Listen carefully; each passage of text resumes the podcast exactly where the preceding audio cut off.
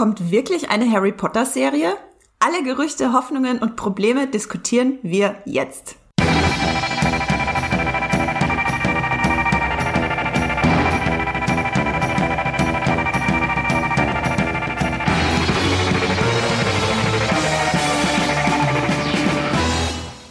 Hallo und herzlich willkommen zu einer neuen Streamgestöber-Folge. Eine neue Folge von eurem Moviepilot Podcast Streamgestöber, bei dem wir die besten Serien und Filme besprechen, die es da draußen bei euren Streamingdiensten so zu streamen gibt. Bei Netflix, Amazon, Join, TV Now und wie sie alle heißen. Heute geht's um eine Serie, die es noch nicht gibt, aber die hoffentlich kommt, und zwar die Harry Potter Serie. Mehr dazu gibt's gleich. Ein Hinweis noch kurz vorher von mir. Ihr könnt diesen Podcast natürlich auch abonnieren zum Beispiel bei Spotify, Apple Podcast, Podcast Addict etc. Es gibt tausende Podcast-Apps da draußen. Ich will euch keine vorschreiben, aber abonniert uns gerne und denkt dran, die Benachrichtigungen für neue Folgen zu aktivieren, damit ihr auch nichts verpasst. Und ich begrüße heute für diesen Harry, äh, Harry Pot Potter Podcast, Harry Podcast, tut mir leid, ich musste das einfach machen, ähm, unsere Fantasy-Expertin Esther Stroh. Hallo. Hallo, schön, dass wir hier alle zusammen appariert sind. Und ich begrüße meinen großartigen Kollegen Hendrik Busch, der es schafft, in jedem Podcast eine Fußballreferenz reinzubringen. Hallo Hendrik. Boah, hoffentlich schaffe ich das heute auch irgendwie. Wir müssen, wir müssen kurz über Quidditch reden und dann kriege ich das bestimmt irgendwie hin. Alles klar, ich habe es auf dem Notizzettel. Ja, ich bin Andrea Wöger. Ich bin stolz, jeden Harry Potter Film, als er rauskam, im Kino geguckt zu haben, was auch manchmal mehr Zufall als mein eigener Wille war. Aber hier sind wir nun. zu dritt. Alle Harry Potter Fans. Ich selber habe die Bücher nicht gelesen. Vielleicht ähm, können wir vorne einmal klären, was unser Hintergrund dazu ist. Äh, Hendrik, Esther, habt ihr beide die Bücher gelesen? Ja, nee, ich habe tatsächlich, also mit elf Jahren hat mir meine Mutter die Bücher irgendwie zum ersten Mal so hingelegt. Dann habe ich ein bisschen gebraucht, bis ich da reingekommen bin. Aber dann, also ich, also ich war genauso alt wie die, wie die Hauptfigur Harry, als, als er angefangen und da war dann schon so Identifikation da. Und dann habe ich wirklich von elf bis, keine Ahnung, bis ich dann 18 Jahre war, habe ich dann irgendwie jedes Jahr mindestens äh, ein Harry, Poot, Harry Potter Buch fünfmal gelesen. Also das war schon, ich bin, äh, habe das aufgesogen äh, in meiner Pubertät. Und Esther, wie war es bei dir? Ja, bei mir ist, glaube ich, auch so, dass ich äh, die Harry Potter Bücher so mit Abstand in meiner literarischen Lesekarriere am, am häufigsten verschlungen habe, alle, alle sieben Bände. Dabei war das von an, gar nicht von Anfang an so, weil ich kann mich noch genau erinnern, in der Grundschule habe ich zum ersten Mal Berührpunkte mit Harry Potter gehabt, als eine Klassenkameradin das vorgestellt hat und die hat ausgerechnet diese Einhornszene vorgelesen im Wald. Und ich fand das mega gruselig und dachte, nee, das lese ich nicht, das Buch. Und ein Jahr später hat eine andere Freundin mir aus dem zweiten Band vorgelesen und das war ausgerechnet die Basilisken-Szene und dachte, was ist das für ein Buch? Da passieren total gruselige Sachen. Aber äh, äh, später bin ich dann tatsächlich auch noch selber dazu gekommen und habe die verschlungen und äh, da, hat mich dann auch zum Englischlesen gebracht tatsächlich Harry Potter, weil ja die englischen Bände immer viel eher rauskamen als die deutschen. Da habe ich dann das fünfte Buch mir als erstes auf Englisch geguckt und äh, gleich so eine Schwarte sich da rangetraut und da war ich dann äh, einfach verloren. Also ich habe alles alles gelesen, alles alles gesehen, was es zu Harry Potter gibt. Ja, obwohl alle in der Redaktion, glaube ich, alle Harry Potter Filme gesehen haben, wisst ihr jetzt, warum wir uns alle zu Esther umdrehen, sobald, sobald es um das Thema Harry Potter und einen Artikel zu dem Thema geht. genau, ich habe nur eins der Bücher gelesen und nicht mal das erste. Meine Mama hat mir, als ich, äh, ja, weiß ich nicht, wie alt ich da war, als das rauskam, äh, Harry Potter und äh, die Kammer des Schreckens gekauft oder sie hat es mir ausgeliehen aus der Bibliothek. Ich glaube, sie wusste nicht, dass es nicht der erste Band ist. Und das habe ich dann gelesen, aber es hat mich nicht wirklich animiert, dran zu bleiben. Ich war nie eine Leseratte als Kind. Ähm, bin ich immer noch nicht so arg, aber als Kind schon gar nicht. Und als die Filme dann kamen, war ich aber hin und weg äh, von dem ersten Film damals, weil wie Hendrik war äh, wie ich im letzten Podcast schon gemeint habe, Henrik und ich sind ja fast genau gleich alt. Äh, ich war auch so alt wie die Hauptfiguren, also zumindest wie Harry Potter. Und für mich war das auch perfekt, dann dort einzutauchen quasi in diese magische Schule mit diesen Leuten, die genauso alt sind wie ich, fand ich ganz großartig. Genau, das war, ich glaube, zwölf. Ich glaube, mit zwölf war das. Oder wie alt ist Harry, Harry im ersten elf, Band? Äh, als er anfängt. Genau. Ja. Und weil die Bücher ja nur nicht jährlich veröffentlicht wurden, also die ersten mhm. Bände schon, aber danach später nicht, waren wir dann genau in der richtigen Zeit, um damit aufzuwachsen und eigentlich ja. so alt wie die äh, äh, Figuren zu werden. Also ich meine, eigentlich ist er ja theoretisch 1980 geboren, Harry, also schon noch ein bisschen älter als wir, aber da sich das dann alles ein bisschen hinzieht, äh, passt das auch für eine Generation, die ein bisschen auseinandergezogen ist.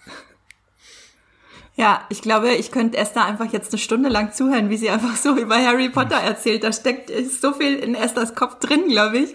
Ähm, aber heute geht's um die Gerüchte zur Harry Potter Serie. Wir sind ja hier im Streamgestöber und gucken auch gerne mal auf kommende Serien, die wir hoffentlich irgendwann streamen können. Wir hatten ja zum Beispiel Podcasts zu dem Game of Thrones Prequel oder einem der Game of Thrones Prequels, die gerade in Arbeit sind. Das, da hatten Hendrik und äh, Jenny einen Podcast dazu aufgenommen. Kann ich euch nachher auch nochmal genau sagen, ähm, was das für ein Podcast war. Und wir reden heute drüber, warum für uns oder zumindest für manche von uns die Spin-off-Kinoreihe Fantastische Tierwesen nicht so gut funktioniert hat und warum es höchste Zeit ist für eine Serie, wie diese Serie aussehen könnte. Wir haben da auf jeden Fall ein paar Ideen, wenn es nach uns geht. Und was ich auch unbedingt diskutieren möchte, ist, wie gehen wir mit J.K. Rowling um, die ja meiner Meinung nach sehr viele problematische Ansichten hat äh, auf die Welt, vor allem auf äh, Transmenschen. Und da ist es natürlich schwierig, äh, da sie ja das Property, also das, also Harry Potter als Gesamtes immer noch überblickt. Wie gehen wir damit um? Freuen wir uns trotzdem auf die Serie? Boykottieren wir das? Äh, können wir das ignorieren? Die Frage, die stellen sich auch bestimmt äh, viele von euch, da reden wir nachher auch nochmal drüber.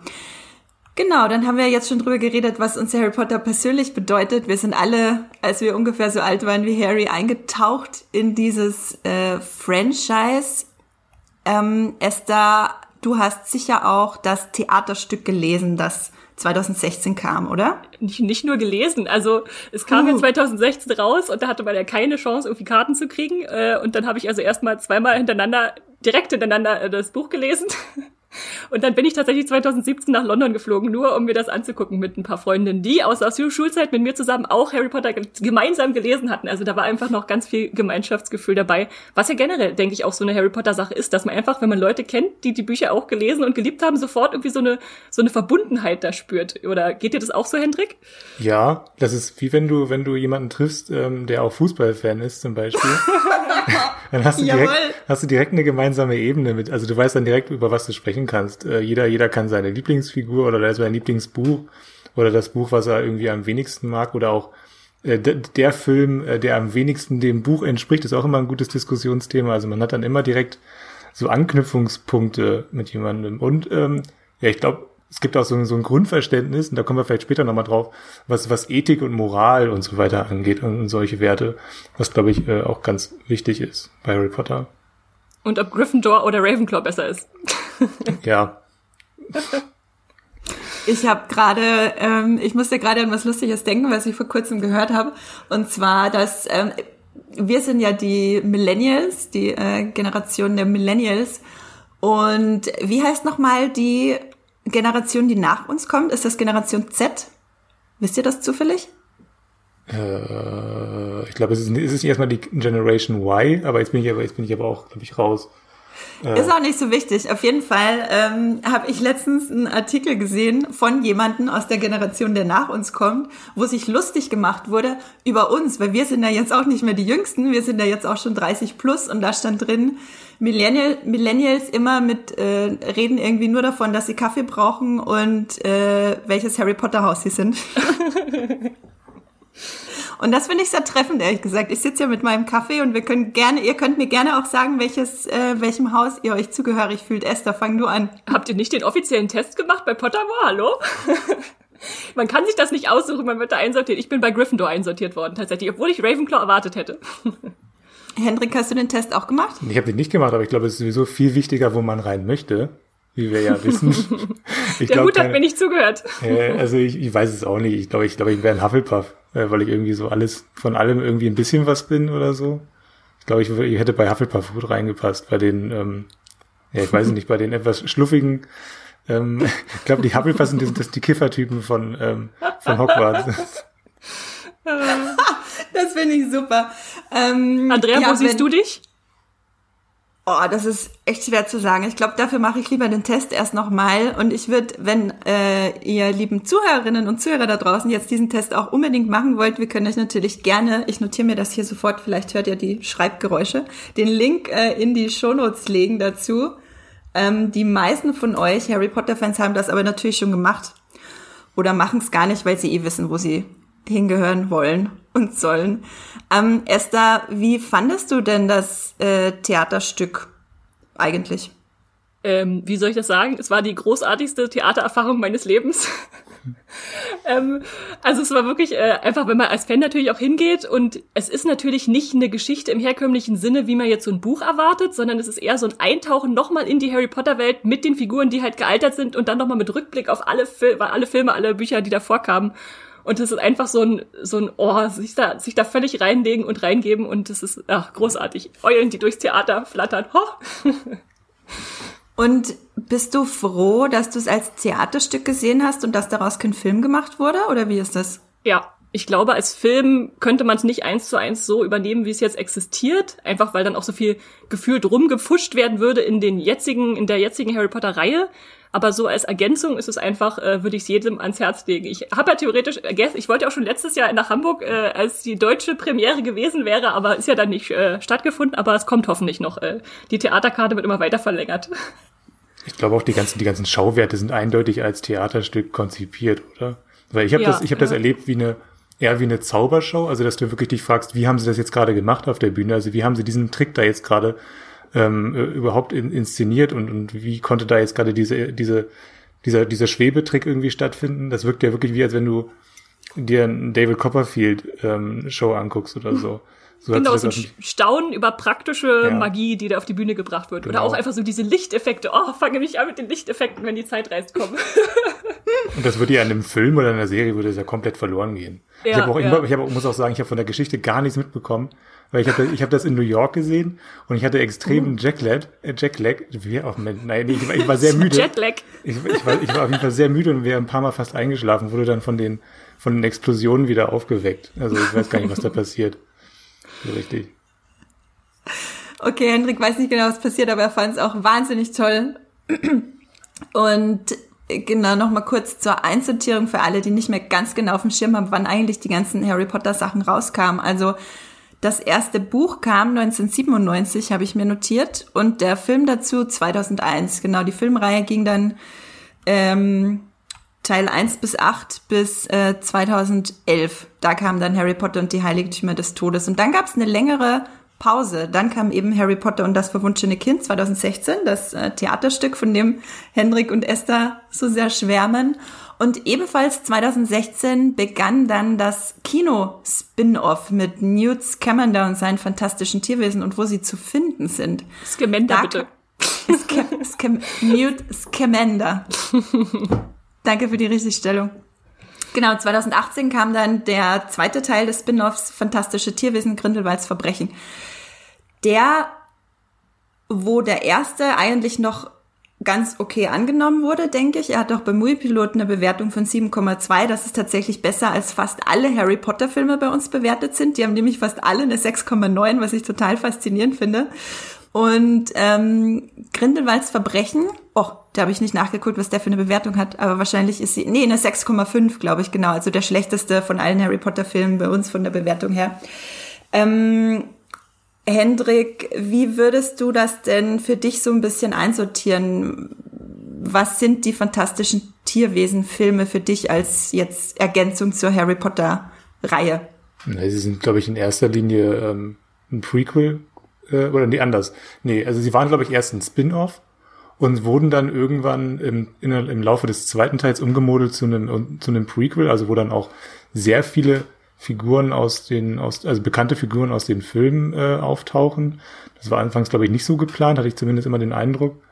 Ähm, es ist eine Erweiterung der Welt mit ganz, einer ganz anderen Struktur. Also wir, wir kennen Harry Potter vor allem als so ein, so ein, so ein jahreszeitlich geordnetes ähm, Abenteuer, ein Schulabenteuer, wo wir vor allem das Internatsleben kennenlernen ähm, und dann eben äh, auf den Schulalltag und dazwischen eben ein paar magische Quests. Und am Ende gibt es den großen Kampf gegen äh, einen gegen Voldemort oder gegen einen Schergen von Voldemort. Und die fantastischen Tierwesenfilme sind eher erwachsenere Abenteuer. Wir folgen ja auch einem, erwachsenen Protagonisten, äh, der reist durch eine, durch eine große Stadt äh, und wir lernen dann auch so eine Institution eben wie das ähm, Zaubereiministerium. Im Moment, nee, ich glaube, es sind jetzt Zaubereiministerium, aber eine, eine amerikanische Abwandlung davon kennen. Also Makusa, genau, das genau, aber genau. auch sowas. Äh, genau, es ist deutliche, deutlich andere Genre-Anleihen auch. Also es sind viel mehr vom Spionagefilm noch dabei. Ähm, vielleicht auch ein bisschen mehr Action als bei anderen. Und wir haben, eben, wir haben die großen Schauwerte der Tiere, was wir, glaube ich, bei den äh, Harry Potter-Filmen auch nicht so stark ähm, dabei haben. Ja. Aber ich glaube, du bist nicht so großer Niffler-Fan, oder? Stand in deinem Text. Äh, also der ist schon knuffelig. der Kleine, aber es ist halt so, so, so ein typisches, so, ähm, ja, weiß nicht, so ein, so ein typisches Ablenkungs- ähm. Also du hast irgendwie sehr viele süße Tiere und die lenken so ein bisschen davon ab, dass, dass die Story eigentlich nicht besonders viel hergibt bei, bei einem fantastischen Tierwesen. Deswegen nerven sie mich so ein bisschen. Also man, man, man wird immer ein bisschen getröstet von, von den Tieren, wenn sie dann auftauchen und vergisst ähm, eigentlich, worum es dabei gehen soll. Die sind wirklich wie so eine, ja, so sind für dich die, Por die Porks von Harry Potter. So ein bisschen. Äh, oder, oder auch die Evox von, von, von Harry Potter, ja. Ja. Esther, wie war das denn für dich, als das Spin-off rauskam? Beziehungsweise wie fandest du denn als Mega-Überfan die Spin-offs? Warst du da irgendwie enttäuscht oder war das für dich eine wertvolle Ergänzung dann im Kino? Also äh, ich äh, bin eine der wenigen Menschen, die die, glaube ich, nicht hassen. also ich äh, kann da wirklich sehr viel drin finden und mich dran freuen, einfach weil es auch noch eine Erweiterung für mich ist der Welt, die wir schon kennen, halt mal in eine andere Richtung, nämlich einerseits in die Vergangenheit und andererseits auch völlig andere Kontinente. Also jetzt im ersten Film dann zu nach Amerika, zweiten äh, Paris und jetzt kommt der dritte ja dann nach Rio de, de Janeiro. Und das ist dann einfach für mich noch so ein Wachsen dieses Harry Potter Universums, was halt über die Grenzen von England hinaus funktioniert. Und ich sehe schon die Probleme, die auch andere sehen, wenn jetzt zum Beispiel im ersten Film Dumbledore nur einmal erwähnt wird und im zweiten auf einmal eine Hauptfigur eigentlich ist neben Newt und all den anderen. Aber ich kann da einfach mit Blick voraus für mich sagen, ich, ich habe da trotzdem Spaß dran an den ganzen Harry Potter Refer Referenzen, die da fallen gelassen werden und äh, den Geschichten, die sich da entfalten. Einerseits, die wir schon kennen mit Dumbledore und Grindelwald und andererseits halt mit den Figuren, die wir noch nicht so kennen, mit Newt und Tina und Jacob, äh, der ja auch eine so tolle Figur ist. Und also ich, deswegen ja. genieße ich das durchaus. Ja, Hendrik? Ich, ich wollte einfach nur sagen, ich, ähm, ich, ob das so ein Seitenhieb war, ich glaube, ich hasse die nicht, die Filme. Ich war auch am Anfang ähm, recht offen, was das angeht, als dann gesagt wurde, okay, es kommen fünf fantastische Tierwesen-Filme, war ich erstmal, ja, ich will, ich will nicht sagen begeistert, aber ich war gespannt, was das wird. Und ich dachte, okay, immerhin fünf Filme, die irgendwie im Harry Potter-Universum ähm, spielen, da war ich einfach froh, dass, es, dass da irgendwas noch kommt. Und dann, dann, dann kamen die Filme von dem ersten, den fand ich auch recht solide noch. Ähm, war aber trotzdem ein bisschen irritiert, dass wir, dass wir einer, einer Figur folgen, die ähm, mit dem, mit dem Universum erstmal wenig zu tun hat. Und ähm, das funktioniert im ersten Teil auch noch, weil wir, weil die ähm, Handlung dann noch sehr eng an ihm festgemacht ist, äh, an Newt Scamander. Äh, und ähm, wir ihm auch so ein bisschen als Detektiv durch die Handlung folgen. Aber er, der zweite Film weicht halt komplett davon ab. Also ähm, Newt Scamander ist fast gar nicht mehr wirklich, wirklich wichtig für die Handlung. Es werden dann immer ähm, andere Figuren in den Vordergrund gerückt und er wirkt wie ein bisschen wie so ein Ballast und die anderen Figuren, die wir im ersten Teil kennenlernen, irgendwie auch. Und deswegen, das hat mich so ein bisschen aufgeregt am zweiten Teil, dass die, dass er irgendwie gar keine wirkliche, gar keinen wirklichen Fokus mehr hat und dass ich gar nicht mehr weiß, wo das eigentlich alles hinführen soll. Geht es jetzt um die Verschwörung, die von Grindelwald ausgeht? Geht es dann doch nur um, doch um die Tierwesen und warum kommen die Tierwesen überhaupt noch vor, wenn, wenn die Verschwörung doch eigentlich viel interessanter ist. Also es ist, es ist irgendwie nichts Halbes und nichts Ganzes und das hat mich so ein bisschen gestört an den Film. Ja, kann, kann ich auch nachvollziehen, weil natürlich im zweiten dann auf einmal eigentlich zu viel reingeschmissen wird, zu viele mhm. Handlungsstränge nebeneinander, die irgendwie auserzählt werden, obwohl natürlich am Anfang schon gesagt wurde bei den fünf Filmen, okay, es kommen fünf Filme, der letzte endet 45, dann kann man sich schon denken, äh, was da aufgemacht wird. Und selbst wenn im Vorfeld schon gesagt wurde, dass ähm, Newt nicht immer die Hauptfigur bleiben wird, das wurde er mehrfach irgendwie fallen gelassen, äh, ist es natürlich für den Zuschauer erstmal seltsam zu sagen, ich muss mich jetzt von der Figur vielleicht noch lösen, um mich auf andere mehr einzulassen, die da erst später dazugekommen sind. Ja. ja, für alle euch äh, von euch da draußen, hm, das hat grammatikalisch keinen Sinn gemacht, aber ihr wisst, was ich meine, ihr alle da draußen, die uns zuhört, wenn ihr äh, fantastische Tierwesen Grindelwalds Verbrechen im Kino verpasst habt, der kam ja 2018 raus, den gibt's jetzt bei Netflix zu gucken im Abo. Da könnt ihr noch mal für euch selber schauen, äh, ob ihr da mehr auf Seite von Esther oder auf Seite von Hendrik oder auf Seite von mir steht, die den nicht geguckt hat, weil sie Johnny Depp nicht erträgt. also es gibt die äh, verschiedensten Ansichten. Ich mochte den ersten Fantastische Tierwesen eigentlich auch ganz gerne, äh, war mir aber auch ein bisschen bla. Äh, ich, ich habe den wirklich einfach gerne geguckt, wie ich generell gerne schick gemachte Fantasy-Blockbuster gucke. Der Harry Potter Spirit war für mich darin gar nicht zu finden, aber das muss ja erstmal nichts Schlechtes sein. So, mhm. es kann ja auch was ganz Eigenständiges sein. Ähm, genau, aber die ganzen, ja, die ganzen Probleme, die Johnny Depp hat, auf sich gezogen hat, verursacht hat, äh, das war mir so präsent die letzten Jahre. Müssen ja nicht nochmal näher drauf eingehen, aber das war mir so präsent die letzten Jahre, dass ich ihn auch gar nicht mehr sehen wollte. Mhm. Und da musste fantastische Tierwesen dann irgendwie drunter leiden, leider, genau.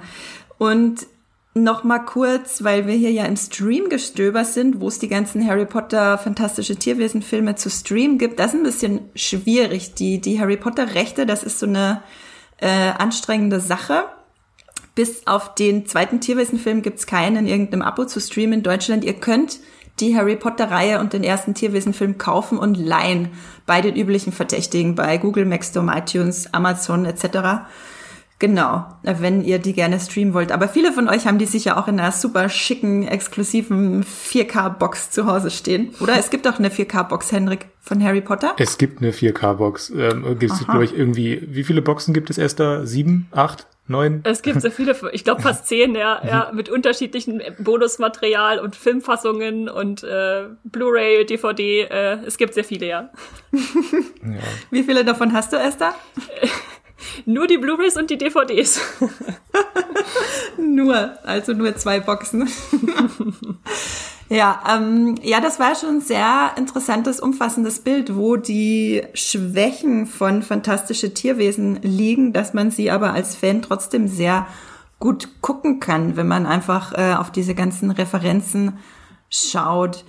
Ähm, jetzt ist so ein bisschen die Frage, würdet ihr die fantastischen Tierwesen sofort eintauschen gegen eine neue Harry Potter Serie? Oder wollt ihr ja. auch wirklich beides sehen? okay, Hendrik, äh, erläutere bitte. So, sorry, ich wollte dich eigentlich auch nicht unterbrechen. Ich war einfach nur, nö, ich habe mich so outgecallt gefühlt. Ähm, herausgefordert, wollte Hendrik ja, sagen. Oh, ja, ich habe mich sehr herausgefordert, sehr getriggert gefühlt. Ähm, also sehr, ja, ja, egal. Kommt nächste äh, Wort. Ja, vielleicht war die Frage auch ein bisschen leitend, weil ich ähm, vor ein paar Tagen deinen Textkorrektur gelesen habe. Ja. Aber bitte, du kannst gern äh, kurz mal erzählen, warum du eine Harry Potter Serie so sehr bevorzugen würdest.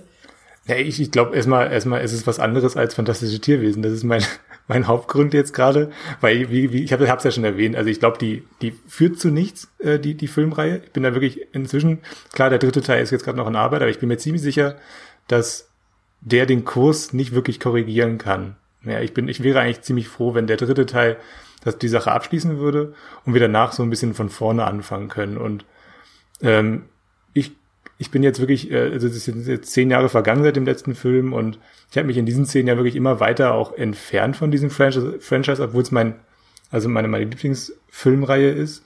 Also ich habe bin ja keine Reihe wahrscheinlich häufiger gesehen als, als Harry Potter und in den letzten zehn Jahren ist es wirklich alles extrem eingeschlafen und ich wünsche mir einfach äh, von der Serie ähm, einen neuen Impuls für das, für das Franchise. Also, dass das wirklich, dass wir ähm, eine etwas, ja, diversere Serie bekommen, die ähm, die Probleme der der der fantastische Tierwesenreihe und auch der der Hauptreihe so ein bisschen äh, korrigiert, ähm, dass wir neue Ideen da reinbekommen, dass wir generell äh, irgendwas kommen, an denen sich die Harry Potter Fans ähm, wieder festhalten können. Das ist irgendwie so das, was ich mir so so diffuse Wünsche, die ich von dieser Serie habe, weil es eben auch einfach fast gar keine wirklichen Informationen dieser Se zu dieser Serie gibt. Ähm, ja. ja, ich kann das ähm, aber schon ganz gut verstehen, was du meinst, auch wenn es nur so eine Beschreibung von dem Gefühl ist. Aber vielleicht, wenn ich einfach dies, dasselbe Gefühl habe.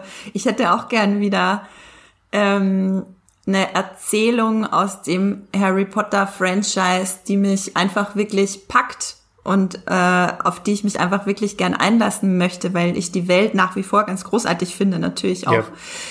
Aber ähm, spricht ja nichts dagegen, dass wir beides kriegen. Warum müsst ja. ihr denn die Filme abschreiben? Weil kann ja auch die Serie und die Filme kommen. Ich glaube das einfach tatsächlich, weil in die Filme halt jetzt schon so ein bisschen auch äh, Geschichte rein investiert wurde, dass da wirklich noch ein großer Bogen gespannt wird, der halt einfach noch nicht auserzählt ist. Wir haben jetzt ganz viele äh, Hinweise schon wahrscheinlich gestreut bekommen und die würden sich dann erst im fünften Film irgendwie offenbaren, einlösen, so große, große Handlungsbögen, die halt von langer Hand geplant sind und die jetzt einfach nur zusammenzuknoten schnell in einem dritten Film, wäre dann, ich glaube, das würde noch, noch äh, konfuser werden als der Schnitt von Tierwesen 2.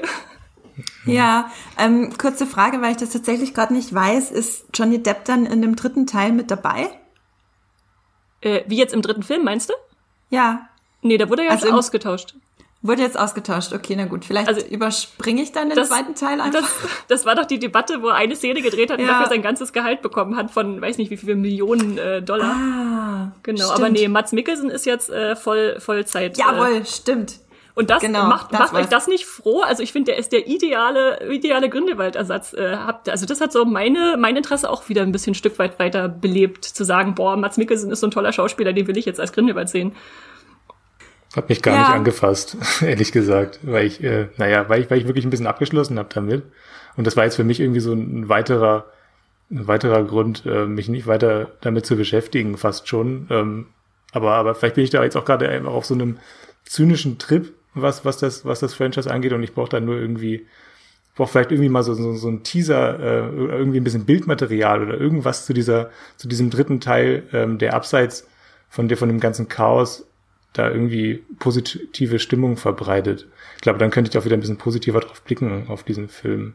Ja, stimmt, die drehen ja schon eine ganze Weile und wir haben noch nix gesehen vom Set. Mhm. Wahrscheinlich auch, weil halt die Stimmung gerade so schlecht ist und alles irgendwie wahrscheinlich nur Negativität auf sich ziehen würde, wenn man ja. da jetzt einen Promoshot äh, veröffentlicht, aber ja. Ja, ist auf jeden Fall ein Franchise, das nicht von Skandalen frei ist. Obwohl eigentlich, naja, egal, wir gehen später auch noch äh, ein bisschen näher auf äh, J.K. Rowling ein, haben wir ja gesagt. Ich würde dann mal übergehen jetzt zu Harry Potter Serie und was wir tatsächlich drüber wissen und warum wir eigentlich alle so in Aufruhr sind, obwohl es de facto kaum etwas gibt, woran wir uns wirklich halten können, dass und wann diese Serie kommt. Ähm, eins vorweg, wir haben euch auch bei Twitter gefragt, äh, was ihr davon haltet, dass Warner beziehungsweise mit oder für HBO Max eine Harry Potter Serie machen möchte. Ähm, 30 Prozent von euch haben gesagt, das wäre ein Traum. Also es sind schon mal viel, viele an Bord. Aber noch mehr, 43 Prozent haben gesagt, kommt auf die Story an. Und äh, ganze 24 Prozent haben auch gesagt, nee, keine gute Idee. Also es ist schon äh, mixed feelings. Auf jeden Fall auch bei euch da draußen. Ein ganz kleiner Bruchteil nur hat gesagt, Harry Potter, Harry Potter gehört ins Kino. Ähm, also ich glaube, per se für eine Serie sind schon die meisten offen. Ähm, Hendrik, willst du einmal ganz kurz zusammenfassen, was es da überhaupt für ein Gerücht gibt? Das kann ich machen, weil das geht ganz schnell. Ähm, also, also die, die, die, das, was wirklich beide ähm, Branchenblätter berichten, also Variety und der Hollywood Reporter, ist, dass sich HBO-Verantwortliche mit ähm, Kreativen getroffen haben, um über eine Serie zu reden. Das hat dann äh, Warner dementiert. Das hat, hat angeblich gar nicht stattgefunden. Aber trotzdem können wir halt davon ausgehen, dass durchaus bei HBO und Warner, also die gehören ja beide ein bisschen zusammen, ähm, dass, dass da über eine Harry Potter Serie nachgedacht wird gerade. Also irgendwelche, irgendwelche Quellen haben das ja dann durchgesteckt an Variety und Holly, an den Hollywood Reporter, die relativ verlässlich sind, was solche ähm, Informationen und Meldungen angeht. Also wir können uns schon irgendwie jetzt darauf verlassen, dass da irgendwas passiert gerade, nur ist es eben wirklich gar nichts spruchreif. Also es gibt weder ähm, ähm, Autorinnen äh, noch äh, Regisseurinnen oder oder Darstellerinnen. Es ist alles ähm, offen, was da passiert. Es gibt keine Ideen, äh, was passiert. Da kommen wir auch nochmal drauf zu sprechen. Also ähm, wir können eigentlich, wir haben wir haben so eine große weiße Leinwand jetzt gerade, äh, wo wir uns vorstellen können, was da passiert. Ähm, aber es wird wahrscheinlich irgendwann was passieren und wahrscheinlich irgendwie ab 2023, weil bis dahin ähm, die, äh, die Streaming-Rechte sowieso noch bei NBC und dem Streamingdienst äh, Peacock liegen. Also HBO Plus, äh, Max ähm, darf da gar nichts äh, groß zeigen jetzt gerade. Ich glaube 2025 sogar liegen die Genau. Rechte bei NBC Universal. Genau. Und dann kann erst äh, was kommen. Also das ist echt noch eine ganze Weile. Wobei, naja, vier Jahre ist auch gar nicht so Ja, es ist ja genug Zeit, um da jetzt was zu entwickeln. Also eigentlich ist es gar nicht schlecht. Es ist ein guter Zeitraum, um, um sich jetzt ein bisschen zu überlegen, ähm, wo das alles hingehen soll. Und was jetzt die, die in Anführungszeichen perfekte Serie wäre, äh, die man aus diesem Universum herausziehen könnte. Also welches, welche, welche Geschichte eignet sich am besten für dieses Format Serie? Könnt ihr Ähm, vielleicht, Ja. könnt ihr vielleicht für mich nochmal kurz einordnen, warum jetzt die, die Rechte bei so einem Fernsehsender der USA liegen, wenn doch die, die Harry Potter Filme und alles ähm, von Warner produziert worden waren? Also wieso hat jetzt NBC irgendwelche Serienrechte an Harry Potter? Ähm, J.K. Rowling, die ja immer noch die Hand über ihrem gesamten Schaffenswerk äh, Harry Potter, also Property, wie man das in der Fachsprache nennt, äh, hält, hat die Rechte für sieben Jahre an, wenn ich es richtig verstanden habe, NBC Universal äh, verkauft. Okay. Mhm. Und was genau das jetzt alles bedeutet, kann ich dir nicht sagen. Auf jeden Fall äh, bedeutet das für Warner, dass sie die Rechte nicht haben und deswegen für ihren Streaming-Dienst, den sie ja gerade auf die Beine gestellt haben, den sie gerade mega groß pushen wollen, für den sie gerade gefühlt zu jedem äh, Franchise eine Prequel-Serie machen, ähm, diese Serie erst, wenn die Rechte nach sieben Jahren, eben 2025, wieder zurückgekehrt sind, auf die äh, wirklich veröffentlichen dürfen. Genau. Und das gibt denen jetzt quasi vier Jahre bis 2025, bis sie äh, die Serie veröffentlichen können und äh, eine Entwicklungszeit haben. Das ist, äh, wenn man sich das ähm, den Verlauf von so einer von so einer Entwicklung von so einem großen äh, Franchise äh, Beiwerk, sage ich mal, anguckt, sind vier Jahre eh in Ordnung. Also es wird wahrscheinlich schneller gehen, aber wirklich von den ersten Gesprächen, ähm, die das ja gerade sind, äh, bis die Serie wirklich veröffentlicht ist, sind vier Jahre auf jeden Fall schon realistisch. Und wie Hendrik schon meinte, genau, also die Branchenblätter sind wirklich zuverlässig. Die würden das auch nur berichten, wenn sie sich ganz sicher sind, dass die äh, Quellen da zuverlässige Angaben gemacht haben. Und ich kann mir auch vorstellen, dass es für Warner natürlich wichtig ist, das zu dementieren, weil die Rechte gerade gar nicht bei denen liegen. ähm, also das ist schon, das macht natürlich schon Sinn, dass es dementiert wird. Äh, dennoch zur Einordnung eben für für alle. Ähm, es ist mit fast äh, mit sehr hoher Wahrscheinlichkeit tatsächlich was in Planung, genau. Also das ist die Einordnung von dem von dem Gerücht und es macht auch total Sinn aus der Sicht von Warner, wie ich gerade schon meinte, dass sie jetzt HBO Max an den Start bringen, laut äh, Christopher Nolan den schlimmsten Streamingdienst aller Zeiten. ähm, aber auch nur, weil er ein großer Verfechter des Kinos ist und sein ehemaliger Arbeitgeber Warner, äh, mit dem er jetzt Wege getrennt hat, ähm, Kinofilme auch dort direkt zum Kinostart launchen will. Genau, und damit HBO Max sich durchsetzen kann gegen die Konkurrenz, brauchen sie natürlich große Titel. Deswegen machen sie unter anderem eine Game of Thrones Serie. Sie machen zum neuen Batman Kinofilm eine passende Serie dazu und das soll dann eben alles bei HBO Max starten. Und natürlich macht Warner dann auch eine Harry Potter Serie. Das ist quasi, also Kann man das- eigentlich nicht geht- nicht machen. ja, genau, wollte ich auch gerade sagen. Das geht nicht, dass sie das nicht machen. Es ist einfach so aufgelegt. Und es kommt- genau, deswegen, ja. Ja, es kommt ja, kommt ja auch dazu, dass diese Serie, wir nennen es ja jetzt mal noch Gerücht, äh, weil es ja nicht bestätigt ist, äh, auch in diese Kerbe schlägt, die ja schon lange diskutiert wird, dass es eine Harry Potter Serie geben würde. Und als ähm, vor, wann war das, zwei, drei Jahren, drei Jahren, äh, also 2018 die Wizarding World gegründet wurde, also diese neue Harry Potter Dachmarke, die so unter Warner und J.K. Rowling und so alles, alles unter sich vereint hat, damit man irgendwie so einen Sammelbegriff hat, die hat ja auch schon angedeutet, dass die da viel größere Pläne noch haben als nur die Filme, die da kamen und die Freizeitparks, die eröffnen. Und ganz spannend fand ich auch, dass jetzt gerade im Januar von Warner ja so ein neuer, ich sag mal, Harry Potter Aufseher, Vorsitzender ernannt wurde. Äh, Tom Eschheim heißt der, der die Wizarding World auch so ein bisschen lenken und äh, erweitern soll. Ist sehr schwammig formuliert in der Pressemitteilung, äh, die sie rausgegeben haben, aber für mich ist er in meinem Kopf schon so ein bisschen der Kevin Feige des Harry Potter Universums, der da die Strippen in der Hand hält, um dann äh, zu entscheiden, in welche Richtung die Harry Potter Krake sich noch ausweiten könnte. Ja, ich sehe gerade in meinen Notizen, ich habe zwei verschiedene Sachen hier stehen. Einmal, dass J.K. Rowling 2016 die Rechte für sieben Jahre verkauft hat und einmal, dass sie es bis 2025 gemacht hat. Ich glaube jetzt, Hendrik, dass du vielleicht recht hattest, dass sie bis Ja. 2023 nur ähm, nicht bei Warner liegen, genau. Das genau, heißt, das, das ist wahrscheinlich irgendwie, irgendwie wahrscheinlich, ihr könnt auch einfach sagen, okay, zwischen 2023 und 2025, da wandern die yes. Rechte halt wieder irgendwie rüber. Genau. Ja. Ja, und dann gibt's eine Harry Potter Serie. Ich finde das äh, insofern extrem lustig, weil wir vor ein paar Jahren, ich muss den Artikel raussuchen und lege euch den in die Show Notes, ähm, einen April-Scherz-Artikel hatten, dass eine Harry Potter Serie kommt. Ich glaube, das war eine Serie über Voldemorts Vergangenheit, die äh, Jenny damals äh, mhm.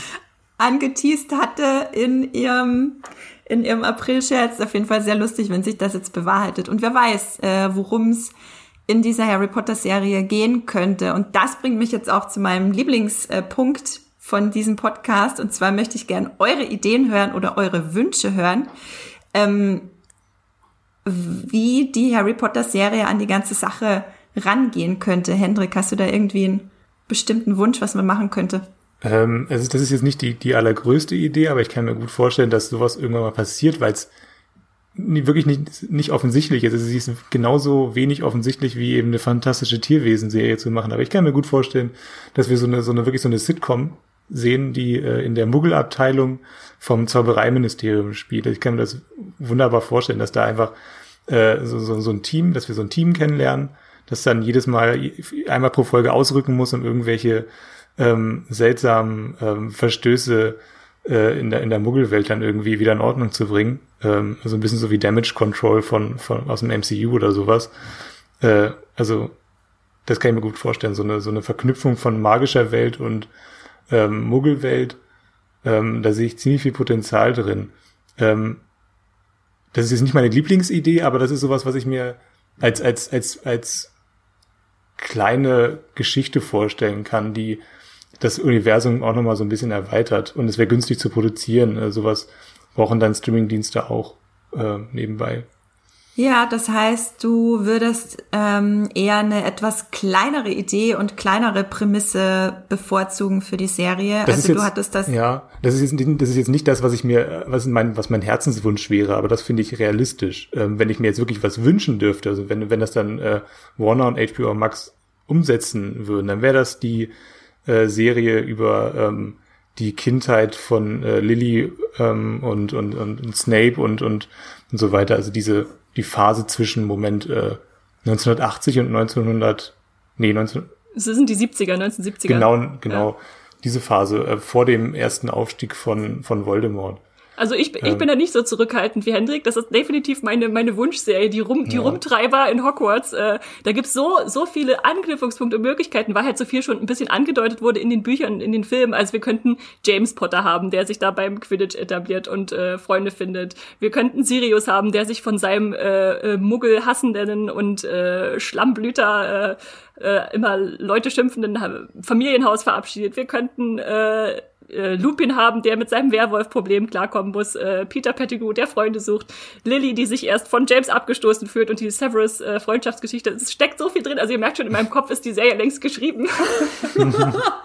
Hätten sie sich mal mit dir getroffen, erst dann die Warner-Menschen. Das ist halt, ist halt, natürlich ist es nah dran irgendwie an Harry Potter, weil wir dann ja, wahrscheinlich ja. wieder dieses äh, ähm, Schema hätten von Schuljahren, die vergehen und Leute, die sich entwickeln und Freundschaften, die sich entzweien oder zusammenfinden. Aber das wäre halt irgendwie sehr Harry Potter ähnlich, aber doch nochmal eine andere Auslotung, auch einer anderen Zeit und der Figuren, die wir schon kennen. Und ich glaube, das wäre so halt so eine, ja, schon gewisserweise eine sichere Bank für Warner, weil sie sagen würden, mhm. okay, da, da würden garantiert alle aufspringen und mitmachen. Aber ja, das ist auch so das, was ich am meisten eigentlich sehen will.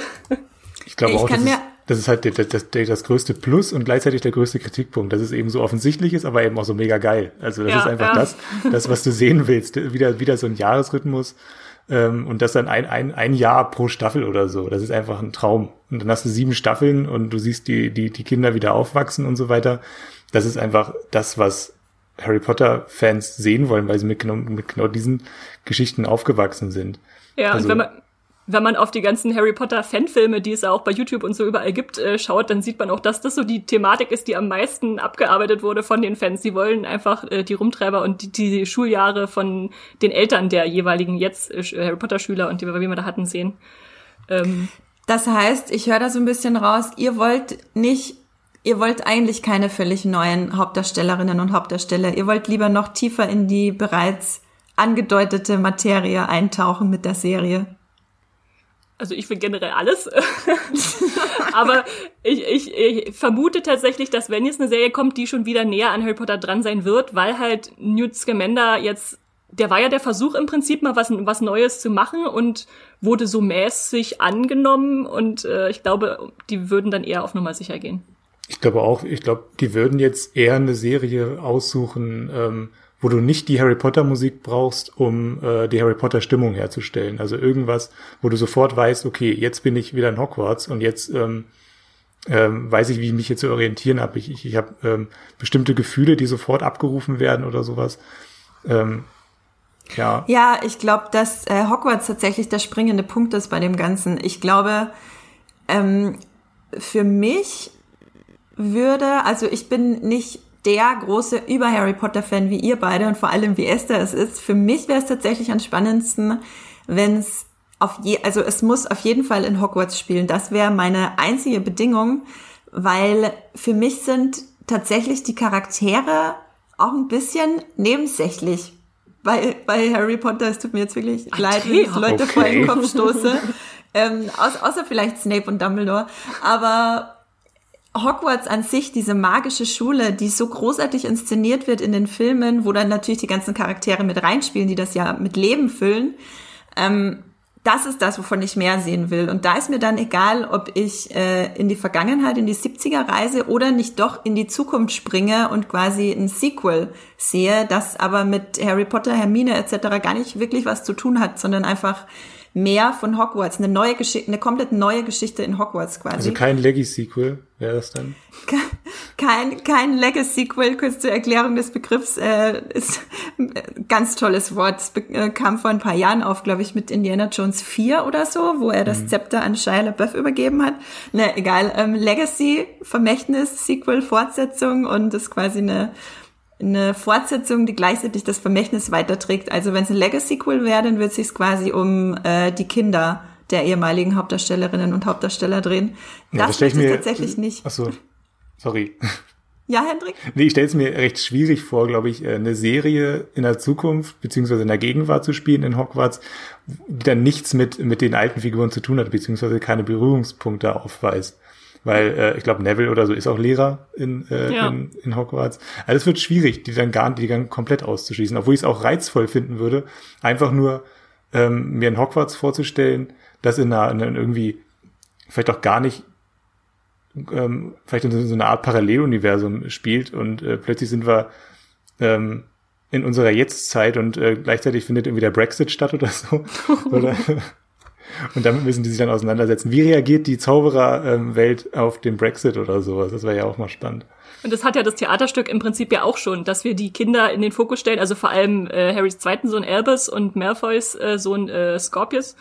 Und da sieht man halt, dass das kann man nicht wegdenken aus der Zaubererwelt, die in England ja relativ gebündelt ist. Äh, da kann man jetzt nicht sagen, oh, wir erwähnen Hermine nicht, die ist zwar Zaubereiministerin, aber die blenden wir jetzt einfach mal aus. Äh, äh, das würde dann wahrscheinlich nicht funktionieren. Obwohl ich auch gerne zum Beispiel Teddy Lupin äh, sehen würde, Lupins Sohn, äh, wie der so klarkommt äh, und wie er sich an Fleurs Tochter ranmacht und so, was da alles schon angedeutet ist in den Büchern.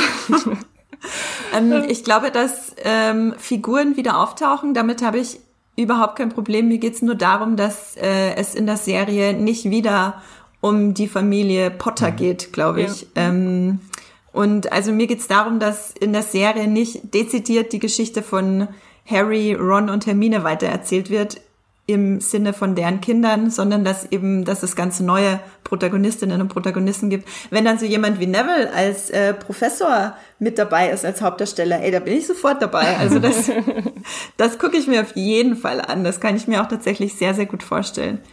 Worüber ich tatsächlich auch viel nachgedacht habe, was sie machen könnten, weil es halt in letzter Zeit so häufig vorkam, ist natürlich den, den Spieß umzudrehen und jetzt sich eine Bösewichtfigur zu nehmen, um die zu erzählen. Also wir haben es bei Star Wars gehabt, wir haben es äh, bei Heile Ringe jetzt, wie es sich andeutet, anscheinend auch mit Sauron in der Serie viel. Und da wäre natürlich Voldemort prädestiniert. Du hast ja gesagt, wir hatten eine Aprilmeldung, die natürlich irgendwie auch in einem Wunsch oder in einer, in einer mhm. Vorstellung begründet lag. Wobei ich allerdings nicht weiß, ob das dann wieder zu nah an den Tierwesenfilm dran wäre, weil da ja vermutet wird, dass jetzt in den letzten drei Filmen Voldemort noch mit reinkommt. Also es kann kein Zufall sein, dass äh, Fantastische Tierwesen 1926 anfängt und dass es Geburtsjahr ist von äh, Tom Riddle. Also Da äh, ja, könnte aber was passieren. Was mich zum Beispiel noch, äh, äh was ich spannend fände, wäre ein paar Nebenfiguren auszuloten, die man jetzt nur so am Rande kennt, wie zum Beispiel die drei Black-Schwestern, also Bellatrix, Narcissa und Andromeda, die ja in sehr unterschiedliche Richtungen driften im, im Universum. Und das äh, auch während des vor davor des ersten Zaubererkrieges äh, Ausbruch da äh, ihre Schwesternschaft ausloten können. Und das wäre dann zumindest auch mal ein, ich sag mal, weiblicherer Ansatz, äh, hm. weil ja Harry Potter ab und zu auch mal vorgeworfen wird, dass da die weiblichen Figuren recht überschaubar sind, die da so rumlaufen, die wichtigen. ja, also, also die Möglichkeiten sind äh, sehr zahlreich. Was hältst du von der Serie über die ähm, GründerInnen von, von Hogwarts, Esther? Finde ich als Idee sehr spannend, aber ich weiß nicht, ob sie sich daran trauen, weil es dann halt wirklich eine nochmal hunderte Jahre früher ist hm. und da müssten sie wirklich nochmal eine ganz neue Welt, Zaubererwelt stricken und da gibt's halt, man weiß, man kennt die Namen, aber man weiß nicht, okay, die haben sich in zweit, da wurde die Kammer des Schreckens geschaffen, Hogwarts wurde gegründet. Fände ich, äh, fänd ich sicherlich spannend, äh, nochmal, das wäre auf jeden Fall ein ein Ansatz, wo ich sage, der geht nochmal ganz weg und startet das neu von, von Grund auf. Das finde ich tatsächlich auch interessant, äh, ganz weit zurückzugehen. Ich finde per se auch spannend, in die 70er zu gehen, zu den Eltern. Ich habe aber das Gefühl, dass es das irgendwie so oft gab in letzter Zeit, einfach ein paar wenige Jahrzehnte zurückzugehen und dann was Vertrautes, aber doch irgendwie anderes zu erzählen. Ich würde, wie gesagt, wenn dann richtig weit zurückgehen, hunderte Jahre, ähm, oder ein bisschen nach vorspulen und sich neue Protagonistinnen suchen. Ähm, aber prinzipiell wäre ich wahrscheinlich erstmal bei allem dabei. Ich würde es mir auf jeden Fall angucken, das steht völlig außer Frage. Da, äh, glaube ich, muss man gar nicht drüber diskutieren. Und jetzt hatten wir so viele tolle Ideen äh, aus dieser Harry Potter Welt geschöpft. Und das Problem an dieser ganzen Sache ist ja, dass die Schöpferin dieser Welt, die immer noch die Hand drauf hat und auch maßgeblich an der Serie beteiligt sein wird, sehr in ihren, in verschiedenen Ansichten sehr problematisch ist. Ähm, und wie gehen wir jetzt damit um? Also es gibt natürlich die verschiedensten Ansätze und ich kann auch gleich gern für alle, die das nicht so verfolgt haben, erklären, wo äh, für mich und viele andere die Probleme bei J.K. Rowling liegen. Ähm, aber ich finde es halt spannend, mit euch beiden noch mal kurz so drüber, drüber zu diskutieren, wie gehen wir damit um? Wie äh, trennen wir hier die Kunst von der, von der Schöpferin? Das ist ja eine Frage, die generell vor allem seit MeToo vor vier Jahren schon fast ähm, sehr, sehr viel diskutiert wird. Ich zum Beispiel schaffe es irgendwie nicht mehr, Filme mit Kevin Spacey zu gucken, einfach weil sich in mir alles krümmt. Aber natürlich ist es trotzdem legitim, sie zu gucken, weil es einfach ein Kunstwerk von so vielen Beteiligten ist. Also das ist halt eine sehr, ist halt eine Diskussion ohne richtige und falsche Antworten. Ähm, bevor wir da irgendwie hineingehen, kann ich ganz noch mal ganz kurz zusammenfassen, was äh, ja, J.K. Rowling alles getrieben hat in letzter Zeit. Ähm, es gab immer schon so ein bisschen Vorwürfe an J.K. Rowling, dass sie sehr stereotypisch schreibt und denkt. Ähm, man sieht das auch daran, dass sie, dass ihre äh, Geschichten halt eigentlich in erster Linie eben von, von weißen Menschen handelt und wenn dann mal ein nicht weißer Charakter vorkommt, dann ist er sehr stereotypisch dargestellt. Da gibt's äh, mehrere Beispiele in den Büchern. Äh, was natürlich sehr positiv war, ist, dass sie sich selber sehr positiv gegenüber dem Casting äh, beim Theaterstück von äh, Noma Dumasveni geäußert hat, die ja äh, eine schwarze Schauspielerin ist. Das fand sie großartig. Was allerdings dann so ein bisschen schwierig und auch ziemlich lächerlich war, ist, als sie angefangen hat, äh, Figuren im Nachhinein als äh, queer beziehungsweise eben diverser, als sie ja immer dargestellt wurden in der Harry Potter Welt, äh, begann es zu bezeichnen. Ich mein bestes Beispiel dafür ist Dumbledore, wo sie hinterher, nachdem der letzte Kinofilm im Kino gelaufen ist, gesagt hat, na, Dumbledore war ja immer schwul. Mhm. Daran ist natürlich per se nichts Falsches. Aber sie hat dann auch ein Statement gelassen, wo sie gemeinte, ja, Dumbledore und Grindelwald hatten auf jeden Fall eine Beziehung und sie hat es genannt, mit ähm, diese Beziehung hatte eine sexual dimension, also eine sexuelle Dimension. Aber daran ist sie gar nicht interessiert. Sie möchte eigentlich lieber andere Sachen erzählen. Und da befindet sie sich halt in dem klassischen Queerbaiting, wo quasi was angedeutet wird um die queere Community abzuholen und anzulocken. Aber es wird tatsächlich nichts gezeigt. Also die tatsächliche Repräsentation findet dann nicht statt. Und da wurde ihr schon oft vorgeworfen, dass sie eine sogenannte falsche Alliierte ist äh, der queeren Community. Und ja. was dann richtig äh, das fällt mir, fällt, ich, ich habe, ich könnte, könnte mich auch korrigieren. Ich meine, es wurde auch sehr häufig vor ähm, Fantastische Tierwesen 2 dann auch betont, dass sie es mhm. unbedingt zeigen wollen, dass sie eigentlich äh, zeigen wollen, äh, dass die Beziehung stattfindet und eben nicht nur einfach nur vorher mal irgendwie sagen, dass es eben so ist. Das, das hat mich dann so enttäuscht, dass, dass da einfach nichts von zu sehen ist und dass es beziehungsweise auch wieder bei Andeutungen bleibt. Ja, äh, genau.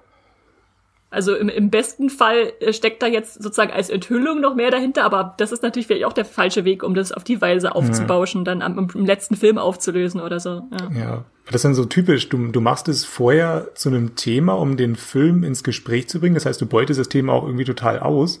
Und im Film findet das eben so gut wie gar nicht statt. Ähm, das ist eigentlich die klassische Disney-Herangehensweise. Ja. Deswegen ist es, also das ist bei, bei Star Wars und bei, bei Marvel Nee, wobei ist es bei Marvel auch passiert, da wird nicht mehr irgendwas angedeutet. Aber bei Star Wars äh, wurden auch verschiedene Sachen angedeutet und ähm, dann gab's halt immer diese Blink and you miss it, also einmal kurz mhm. blinzeln und du verpasst es, Momente ja, und, wie Oder manchmal wird es dann sogar rausgeschnitten, äh, bei dem, bei dem genau. Kuss in, in Rise of, äh, im Aufstieg Skywalkers, äh, aus, Aufstieg Skywalkers, doch genau. Äh, ja. Da gibt's ja, da gibt's ja einen, einen gleichgeschlechtlichen Kuss und der ist dann in manchen Ländern, manchen homophoben Ländern gar nicht zu sehen. Weil er, genau, weil dann hat, dann, ja den hat Disney am Ende von, von dem Star Wars Teil genauso platziert, dass er leicht rauszuschneiden ist, was genau. an sich wirklich eine Katastrophe ist. Mhm. Da gibt's auch einen äh, guten Podcast, den ihr euch anhören könnt, äh, wo äh, Andrea und Max sich mal genau darauf äh, bezogen haben. Da könnt ihr nochmal richtig nachhören, was es da alles gibt. Danke, Esther. Ähm, genau, das ist einer von unseren Queer Cuts, den wir aufgenommen haben. Und jetzt komme ich aber zu den Sachen, die, also bis dahin ist es zwar anstrengend mit J.K. Rowling, aber es ist nichts, wo ich sagen würde, okay, ich verteufel sie komplett. Ähm, was wirklich sehr schwierig ist und worüber ich persönlich nicht hinwechseln kann, ist, dass sie eine sehr feindliche Einstellung gegenüber Transmenschen hat. Sie ist äh, ganz offensichtlich ähm, im, im Austausch mit äh, TERF-Organisationen, Verbindungen nenne ich es jetzt mal, kurze Erklärung, TERF heißt Trans Exclusionary Radical Feminist, also das sind Pseudofeministen, die Transfrauen nicht als Frauen äh, anerkennen oder akzeptieren. Und sie hat sich mehrmals dazu geäußert, dass ähm, Transfrauen für sie keine Frauen sind. Also das ist quasi Sie hat äh, zudem sogar betont in diversen Blog-Einträgen, die man leider nachlesen kann, dass ähm, für sie Transfrauen eine Gefahr für Frauen darstellen. Sie hat das lang und breit ausgeführt, bla bla bla, ist alles völliger Humbug und Müll. Ähm, und das ist halt was, das kann ich dann nicht mehr akzeptieren. Da krümmt sich mir jetzt immer alles, wenn ich äh, irgendwie den Namen J.K. Rowling höre. Und gleichzeitig will ich aber Harry Potter Content gucken und ich werde auch die Serie gucken. Das ist halt so ein Widerspruch in sich, den man nicht auflösen kann. Natürlich kann man sagen, okay, ich guck gar nichts mehr, äh, ich kaufe keine Harry Potter Bücher mehr, ich gucke das Theaterstück nicht, weil dann kriegt J.K. Rowling kein Geld von mir. Aber so einfach ist es halt nicht, weil Harry Potter mit uns einfach verbunden ist. Ist ja ein Teil von uns. So, wir sind Teil der Fan-Community und Harry Potter ist ein Teil von uns. Ähm, ich würde gerne mal eure Meinung dazu hören. Esther, vielleicht möchtest du anfangen. Ja, diese ganze JKR-Debatte hat mich schon auch ziemlich erschüttert, so als Fan einfach, weil ich einfach dachte, wie kann das sein, dass eine Frau, die ich so lange äh, verehrt habe, was, was sie für tolle Bücher schreibt, was, was, was die sagt die da. Ich bin dann tatsächlich auch hingegangen und habe mir diesen Aufsatz, den sie ja da geschrieben hat, durchgelesen. Ich weiß nicht, ob ihr das mal gemacht habt.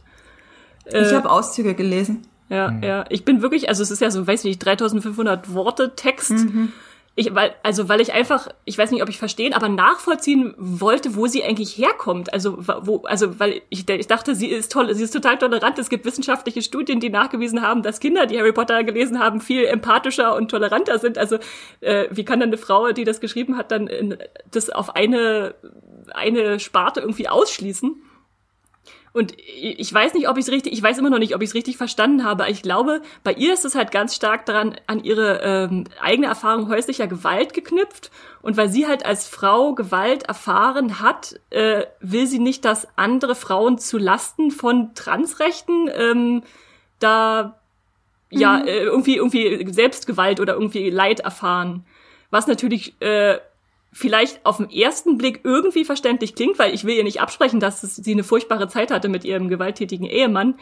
Aber wenn sie jetzt sagt, ähm, ja, sie will für, dass Transfrauen sicher sind, aber nicht, äh, dass, dass äh, ich weiß gar nicht, was, wie sagt man da, bio, biologische Frauen? Ich, ich weiß es nicht, äh, Cis-Frauen, äh, dass die dann dadurch leiden müssen. Aber es muss doch gar nicht exklusiv sein und ja, da findet so ein ganz, ganz problematischer Denkfehler statt, einfach bei, bei ihr. Ähm, ich finde das auf jeden Fall auch wichtig, was du sagst, dass man äh, natürlich auch erstmal gucken kann, wo kommt das eigentlich her bei ihr. Ähm, genau, also der Denkfehler bei ihr ist halt eben, dass um Frauen zu beschützen, muss man Transfrauen ausschließen, weil sie eine Gefahrenquelle darstellen. Und per se Transmenschen als Gefahrenquelle darzustellen, ist was, was unfassbar gefährlich sind, äh, unfassbar gefährlich ist, weil Transmenschen ohnehin schon wirklich diejenige äh, Gruppe an Menschen sind, die der, den größten Gefahren ausgesetzt sind. Also wirklich die Mord- und Selbstmordrate, das ist unglaublich, wenn man sich das anguckt im Verhältnis äh, zu, zu CIS-Menschen und anderen Minderheiten etc. Und ähm, sowas forciert das halt extrem und das ist einfach schade, dass jemand so eine äh, Frau von Welt, sage ich jetzt mal, da diesen extra Gedankenschritt nicht weitergehen kann, genau. Und ich ähm, glaube, ich glaube, J.K. Rowling ist halt auch eine Frau, die dann, wenn sie angegriffen wird, halt auch, ich sag mal, zurückschlägt und dann entstehen halt so, mhm. so, so eine Twitter-Debatten, die irgendwie natürlich auch alles irgendwie verkürzen und eindampfen und wo dann halt alle nur noch aufeinander einschlagen, wenn ich doch eigentlich nur Harmonie im Harry Potter-Universum will. Wieso kann, kann nicht jeder seine Ansichten äh, von mir aus, also von mir aus soll sie doch, äh, ist doch gut, wenn sie sich als Frau begreift und äh, ist doch gut, wenn andere äh, diese, diese Dualität nicht wollen, aber kann das nicht jeder für sich äh, akzeptieren und jeden für jeden anderen auch akzeptieren, dass die das so wie jeder sieht? Ich weiß es nicht. Vielleicht bin ich da naiv und äh, ja. Nee, ich glaube, das hat nichts mit Naivität zu tun. Das ist einfach so dieser innere Wunsch nach Harmonie, den finde ich gut und wichtig, weil viele Menschen haben den nicht im Internet und deswegen kommt es ständig zu Ausschreitungen. Ähm, aber wie ist das denn dann für dich, wenn du jetzt an die neue Harry Potter Serie denkst, Esther? Denkst du da auch an die Problematik oder trennst du im Kopf die beiden Sachen schon? Also ich versuche es einfach für mein, mein eigenes Wohlbefinden zu trennen, mhm. äh, weil klar, es ist ist natürlich immer dran geknüpft, dass sie dann auch wahrscheinlich Tantiemen dafür kriegen wird. Aber so allein das als Werk zu begriffen, hat mir dann halt auch in der Uni geholfen, dass man uns beigebracht hat, dass das Werk auch immer unabhängig vom Autor gelesen werden kann und nicht, was der Autor beabsichtigt hat, äh, die einzige Intention ist, die da irgendwie vermittelt wird äh, oder so. Und deswegen denke ich halt, ja, die nur weil J.K. Rowling sehr, sehr eigentümliche Ansichten hat äh, zu gewissen Themen, äh, heißt es ja nicht, dass die ganze Harry Potter Community dadurch äh, geschmälert wird oder die, die sind ja dann sehr viel aufgeschlossener da. Ja, Hendrik, wie ist das denn bei dir? Ich sehe das ein bisschen anders. Also ich, ich, ich würde schon, also ich finde es fast sogar wichtig, dass, dass wir hier in dem Fall Kunst nicht vom, vom, oder die Künstlerin nicht vom, vom Werk trennen, weil ich glaube, dann machen wir uns fast ein bisschen einfacher. Ich glaube, wir müssen dieses, dieses, dieses Bewusstsein weiterhin haben, um dann eben auch die, die Werke zu beobachten, um, um, um das zu kritisieren weiterhin und da auch aufmerksam zu bleiben, ähm, was, was jetzt genau in den Büchern steht, beziehungsweise in den Filmen, was, was kommt da vor, welche Werte werden da vermittelt. Ich glaube, da müssen wir einfach ähm, weiterhin ja wachsam, der wachsam ist fast schon wieder zu angriffslustig, ähm, nee, aber einfach aufmerksam sein. Und ähm, ich glaube, dann hilft es auch ständig diesen, diesen diesen J.K. Rowling-Schatten ähm, ja bei der Beobachtung der Harry Potter-Werke immer noch im Kopf zu haben.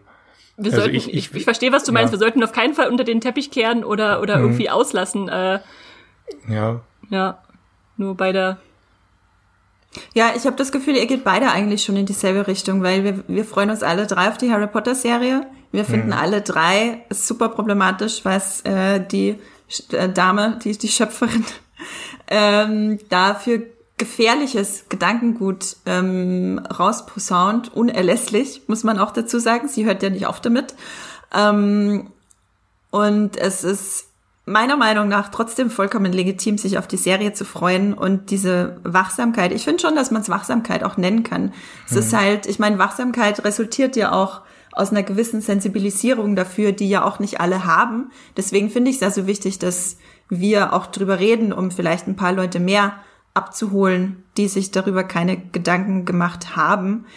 Ähm, genau, es gibt natürlich dann auch noch äh, die Ansichten, dass man das auf jeden Fall trennen kann und sich gar keine Gedanken darüber machen muss.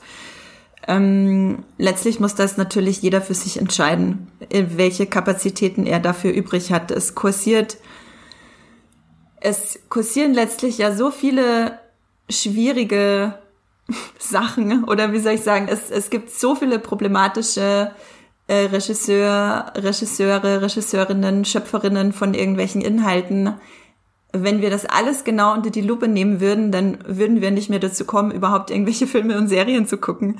Also letztlich muss das, glaube ich, jeder für sich dann einordnen, welche Kapazitäten er auch überhaupt hat dafür, sich damit auseinanderzusetzen, weil es kann einen ja schon auch wirklich runterziehen. Und gerade jetzt in den Zeiten, ähm, sollte man natürlich auch, wenn es geht, Dinge vermeiden, die einen so runterziehen. Aber ich sehe das ähm, auch in gewissen Teilen wie Hendrik, dass man da wirklich ähm, das nicht weg wegdrängen kann. Ja, ich glaube, ich glaube einfach, also äh, ich runter, sich runterziehen zu lassen, ist dann einfach der Preis dafür, dass ich ähm, weiterhin hm. Harry Potter ähm, Sachen genieße, konsumiere ähm, und mich dann eben trotzdem äh, im Gegenzug, äh, um, um eben, also als Preis dafür dann eben mich eben damit beschäftige, dass kritisiere ähm, und es vielleicht dann auch, äh, wenn ich wenn ich schaue, darauf aufmerksam zu machen und äh, ähm, ja, ich glaube, damit, damit muss ich, damit müssen wir leben, glaube ich einfach.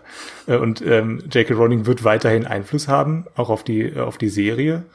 Ähm, die, die Frage ist, wie groß wird der künstlerische, künstlerische Einfluss sein? Das weiß man ja auch noch nicht genau, wer, wer da jetzt genau dran mitarbeiten wird. Aber sie wird immer diejenige sein, äh, aus der das alles herausgeflossen ist. Ähm, und ähm, deswegen wird sie immer verknüpft sein weiterhin mit, mit der Harry Potter Welt.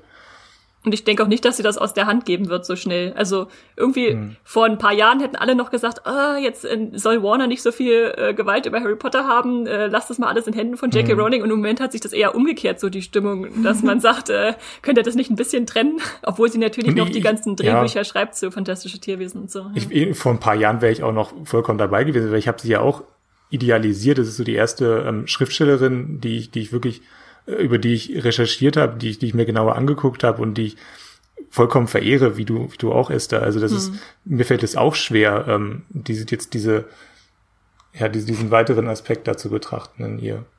Naja, sie ist, Jackie, ich habe J.K. Rowling auch lange Zeit extrem verehrt, einfach aus der Perspektive, dass sie halt wirklich eine von sehr wenigen extrem einflussreichen mhm. Frauen in, in Hollywood ist und, und generell im Show-Business, im, im, im Medien, äh, Film- und Seriengeschäft äh, und darüber hinaus.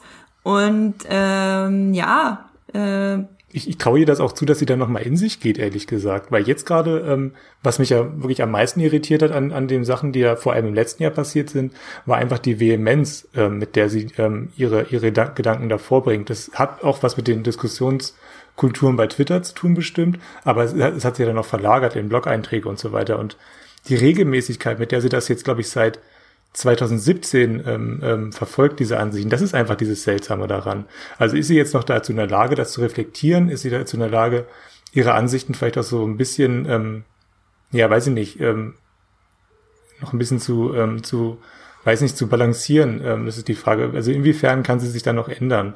Das ist die, also sie ist ja noch ähm, ist eine schlaue Frau. Hm. Eben, das ist ja das hm. Ding. Sie ist eine schlaue Frau. Sie hat äh, sich viel auseinandergesetzt, ja auch mit Feminismus und sie ist ja auch extrem spannend, was sie halt drüber zu sagen hat, eben als als Frau in in, in Hollywood etc. Ähm, sie hat auch einfach so viele tolle Sachen geschaffen. Also viel an ihr ist gut, aber das wiegt eben natürlich nicht auf, wenn man in einer Sache so hm ähm, schwierige Sachen verbreitet. Ja, ich habe ein sehr cooles Zitat gefunden von einer Autorin von Muggelnet. Kennst du sicher, Esther, die Seite? Mugglenet, ja. Mugglenet, Entschuldigung. Oh, Mensch, erst Scamander und dann Mugglenet. Ah, nein, im Deutschen darfst du natürlich auch Muggel sagen. Okay, ähm, genau, die Autorin von Mugglenet, sie heißt Renee McBrien. Sie hat gesagt, J.K. Rowling gab uns Harry Potter und sie gab uns diese Welt, aber wir haben den Fandom erschaffen und wir haben die Magie erschaffen und die Community in diesem Fandom, das gehört uns ähm, That is ours to keep im Englischen, was noch irgendwie kraftvoller ist. Und ich finde, das ist auch eine gute Herangehensweise, weil viel von dem ganzen Fandom, natürlich, es baut alles auf ihren Sachen auf, aber der Fandom an sich und die Community, die wurde ja dann von den Leuten in dieser Community geschaffen und das finde ich auch einen sehr schönen Ansatzpunkt für das Ganze. Genau, sich nicht ähm, ja trotzdem weiterhin äh, damit auseinandersetzen zu dürfen und nicht komplett wahnsinnig zu werden. Kurz gesagt.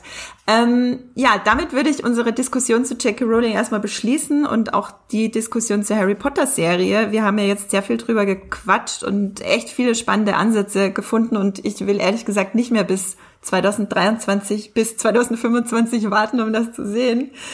Ähm, wir haben jetzt zum Ende hin noch ein paar Ersatz-Streaming-Tipps zu Harry Potter für euch. Genauer gesagt zwei. Esther und Hendrik haben jeweils einen mitgebracht, weil es, wie gesagt, die Harry Potter-Filme nirgendwo in der Flatrate gibt. Habt ihr vielleicht jetzt Lust, äh, trotzdem Lust auf Fantasy bekommen? Und bevor wir eintauchen, eine Sache noch, mich, uns, äh, uns beziehungsweise mich würde natürlich auch interessieren, was ihr zu der ganzen J.K. Rowling-Debatte äh, sagt und wie ihr das persönlich handhabt. Also ich bin da immer sehr interessiert an, an verschiedenen Ansichten, weil, wie gesagt, das ist einfach ein Thema, da gibt es kein richtig und kein falsch, da gibt es verschiedene Ansichten und ich finde es wichtig, dass wir diese Ansichten alle teilen in einem konstruktiven Rahmen. Anders als es bei Twitter manchmal abläuft, genau. Ähm, ja, Hendrik Esther, vielleicht fangen wir mit Hendrik an. Was hast du denn für einen Fantasy-Ersatztipp mitgebracht, den es in der Flatrate zu streamen gibt? Ja, ich musste da tief in mich gehen, weil so viele Harry Potter Ersatzserien gibt's gar nicht. Also Harry Potter ist ja wirklich einzigartig, liegt vielleicht auch einfach daran, wie, wie sehr ich Harry Potter mag. Und ich glaube, ich habe da fast nie was Vergleichbares gefunden, um ehrlich zu sein. Aber ähm, I'm not okay with this, die ähm, mysteriös und übernatürlich angehauchte Teenager-Serie bei Netflix, wo es leider nur eine Staffel gibt und die auch schon nach drei Stunden wieder vorbei ist, äh, die könnt ihr euch auf jeden Fall angucken. Die hat eine ähnliche Stimmung, sie hat behandelt ähnliche Themen, wo es dann darum geht, ähm, wie ähm, eine junge Frau mit ihren, mit ihren Kräften zurechtkommen soll. Äh, spielt auch alles äh, teilweise in der Schule, aber in den USA. ähm, ja, äh, ist ein bisschen an den Haaren herbeigezogen, aber besser als nichts. ich finde, I am not okay with this kann man immer empfehlen und ja. deswegen kann man sie auch locker als Harry Potter Ersatz empfehlen, weil sie für alles ein guter Ersatz ist. Hm. aber ich verstehe auch tatsächlich, was du meinst, dass es ein ähnliches Gefühl hat. Ähm, und man kann das auch als äh, etwas längeren Film schön in einem Rutsch durchgucken. Genau, es gibt's bei, bei Netflix. Esther, hast du die auch gesehen? Ja, fand ich auch sehr gut. Ich ah, guck, ja. guck die vielleicht irgendwann nochmal. Also die ist wirklich, also es gibt leider wirklich nur eine Staffel, die ist schon wieder abgesetzt. Aber irgendwie denke ich so häufig an diese, an diese drei Stunden zurück, dass ich echt Bock ja. habe, da nochmal reinzugucken. Ja, Esther, was hast du denn für einen Harry Potter Ersatztipp? Ich habe was mitgebracht für die erwachsen gewordenen Harry Potter Fans. Nämlich die Serie The Magicians, also übersetzt die Magier eigentlich. Ähm, eine Serie, die bei Amazon Prime die ersten vier Staffeln sind. Die fünfte kann man kaufen, die kam erst letztes Jahr äh, äh in, die, in den USA, da ist damit die Serie auch zu Ende gegangen. Und es geht auch um ein paar äh, junge Erwachsene, die magiebegabt sind und an ein Institut gehen, Breakbills, und da ausgebildet werden sollen. Es ist also schon sehr äh, viel Harry Potter Parallelität da mit so einer magischen Ausbildung, ähm, hat aber auch so ein bisschen, ich sag mal, Narnia-Einflüsse, weil es dann auch noch eine Fantasiewelt gibt, also so ein magisches Märchenland, in das sie reisen können. Und äh, das Schöne an der Serie ist wirklich, also die einerseits die Figuren, die haben bei mir auch so eine so eine so eine Verbundenheit ausgelöst. Ich dachte, ja, die sind irgendwie befreundet, haben alle ihre Macken, äh, aber die sind halt, äh, denen folgt man gerne. Aber ich sollte wirklich dazu sagen, es ist dann wirklich auch sehr auf ein erwachsen, junges, erwachsenes Publikum ausgelegt, weil das wird ja schon manchmal echt düster, äh, was da so passiert, äh, sowohl Gewalt als auch äh, ja so andere Themen. Und ähm, Sex. Ja, ja, also auch so in die Vergewaltigungsrichtung. Oh, äh, okay. le leider also nicht nur, aber es gibt halt, also wenn es sich dann hochschaukelt, dann kann es auch schon mal richtig hart werden. Aber es gibt dann halt auch wieder unglaublich viele leichte Momente, so, also die, die besten Popkultur-Anspielungen, die es gibt, werden da so richtig mit Sarkasmus vorgetragen. Harry Potter bestimmt auch äh, ab und zu mal in dieser Serie. Und äh, wer nach der Diversität äh, sucht, ist da definitiv auch richtig, weil es gibt äh, schwule Figuren, es gibt non-binäre Darsteller, es gibt äh, äh, einen indischen Hauptdarsteller, wo ich erst in Staffel 3 angefangen habe zu denken, ja stopp mal, der ist Inder, habe ich noch nie drüber nachgedacht. Also dann ist eine Figur definitiv richtig inszeniert, wenn man da nicht auf der äh, Herkunft äh, so beharrt. Und äh, ja, kann ich, kann ich auf jeden Fall allen ans Herz legen, die jetzt den nächsten Schritt nach Harry Potter gehen wollen in ein erwachsenes äh, äh, Fantasy-Genre-Serie. Wo, wo gibt's The Magicians? Bei Amazon Prime äh, The Magicians, genau. Sehr gut, dann haben, ja, haben wir ja einmal mit äh, Magicians einen Amazon Prime-Tipp und mit I'm Not Okay With This einen Netflix-Tipp.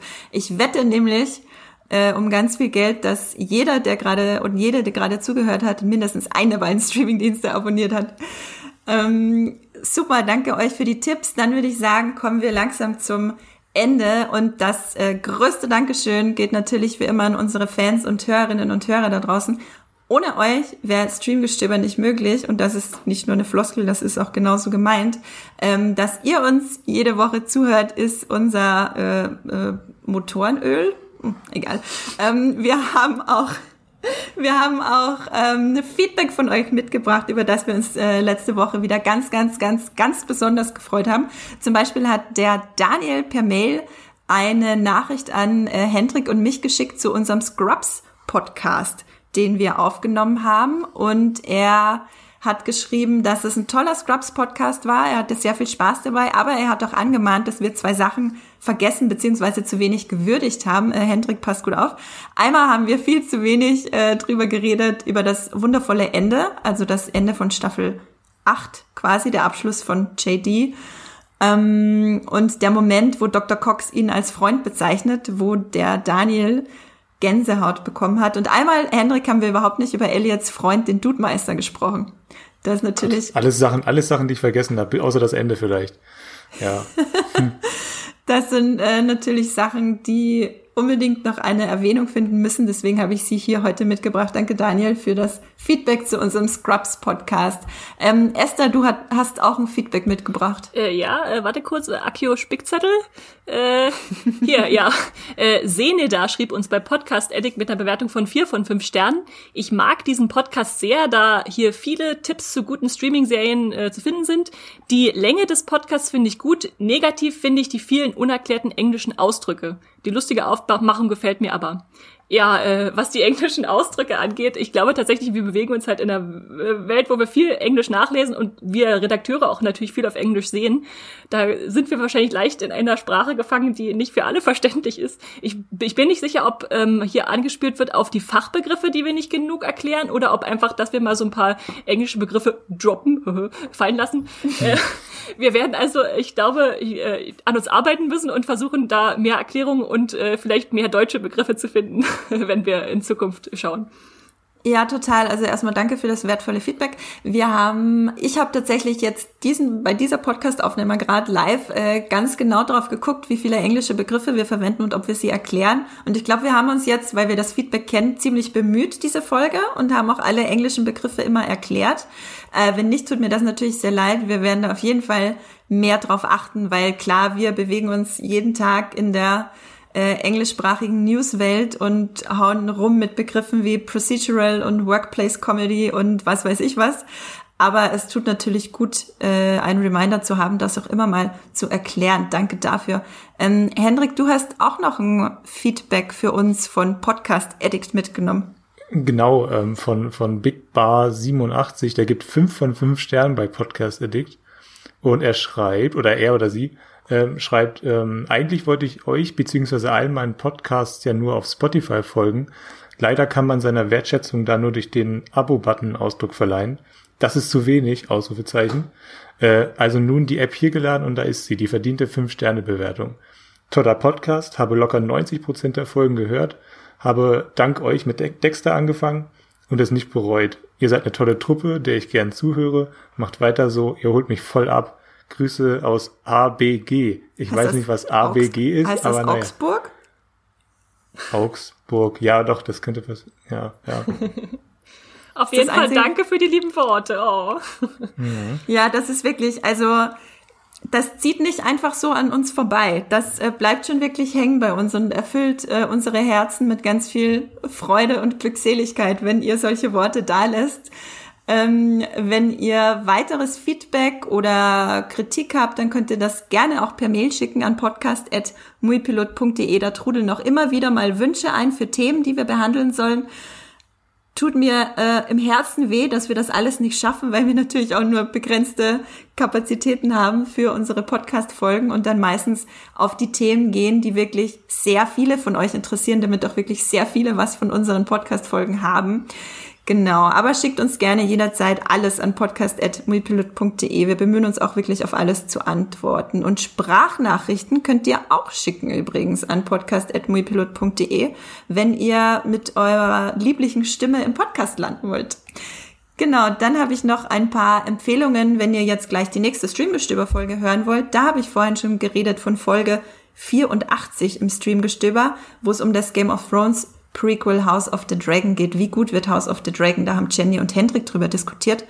Und wenn ihr mehr in eine, in eine weitere Fantasy, äh, eine weitere Zukunft einer weiteren Fantasy-Serie eintauchen wollt, dann kann ich euch auch unseren letzten The Witcher Podcast empfehlen. Das war Folge 88. Da geht es darum, warum wir uns auf die zweite Staffel von The Witcher bei Netflix freuen. Und wenn ihr generell gerne vorausblickt und euch schon mal ein paar Tipps für das restliche Jahr notieren wollt, dann kann ich euch den Podcast der 21 größten Serien-Highlights 2021 empfehlen. Das ist Folge 107 unseres Podcasts. Der kam, die Folge kam im Januar raus. Das ist mit Max, Esther und mir. Da habe ich auch ganz viele Fantasy-Serien reingeschmuggelt. ja, ja, da ist auf jeden Fall äh, viel, viel Fantasy, Horror, Sci-Fi. Da, da sieht man unsere, unsere persönlichen Präferenzen. Genau. Ähm, wo seid ihr denn außerhalb des Podcasts zu lesen? Esther, willst du gleich mal anfangen? Äh, ja, bei Moviepilot könnt ihr mich bei als Esther Stroh oder Strawstar finden. Da schreibe ich Texte und manchmal äh, poste ich auf Instagram oder Twitter, wenn mir gerade danach ist oder wenn es einen Anlass gibt. Auch als Strawstar. Straw-Star. Hendrik, und du? Äh, äh, auch bei Moviepilot unter Hendrik Busch oder Surfer Rosa. Ähm, genau, oder bei Twitter äh, Hokkaido Kürbis oder auch Hendrik Busch. Ich glaube, man kann da auch beides einfach eingeben. Ja, ach, Hokkaido-Kürbis, das ist immer, das ist immer der beste Teil des Podcasts, wenn du deinen Twitter-Namen sagst. ähm, genau, ja, mich findet ihr bei Moviepilot und das Science Fiction, klein und zusammengeschrieben. Und bei Twitter und Instagram findet ihr mich auf jeden Fall auch unter meinem Klarnamen Andrea Wöger. Ich glaube, mein, mein Twitter-Handle und bei Instagram ist auch Andrea unterstrich Woeger. Aber wenn ihr Andrea Wöger eingibt, dann plopp ich vermutlich auf. Ja, dann bleibt mir noch zu sagen, danke, danke, danke fürs Zuhören. Ähm, mir hat sehr viel Spaß gemacht, diese Folge aufzunehmen und wir haben auch mal über ein paar Sachen geredet, über die ich dringend mal reden wollte. Das war auch sehr äh, therapeutisch für mich. Und macht's gut, bleibt zu Hause, bleibt gesund und streamt was Schönes. Tschüss. Ciao. Tschüss. Das war die neue Folge Streamgestöber. Abonniert uns bei Spotify, Apple oder der Podcast-App eures Vertrauens und wir freuen uns auch ganz besonders über eure Bewertungen. Die Musik wurde aufgenommen und produziert von Tomatenplatten. Feedback und Wünsche gehen an podcast.muipilot.de. Wie ihr mit eurer Sprachnachricht im Podcast landet, erfahrt ihr in den Shownotes und unter www.muipilot.de slash podcast.